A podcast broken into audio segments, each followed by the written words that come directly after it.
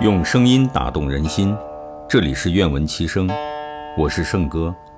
今天与您分享《老子·道德经》第二十一章：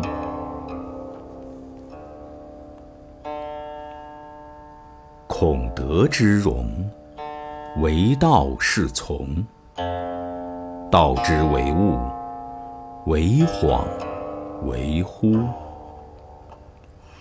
呼吸恍兮。其中有象，恍兮惚兮，其中有物；杳兮明兮，其中有精。其精甚真，其中有信。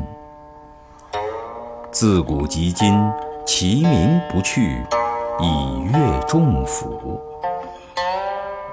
吾何以知众甫之壮哉？以此。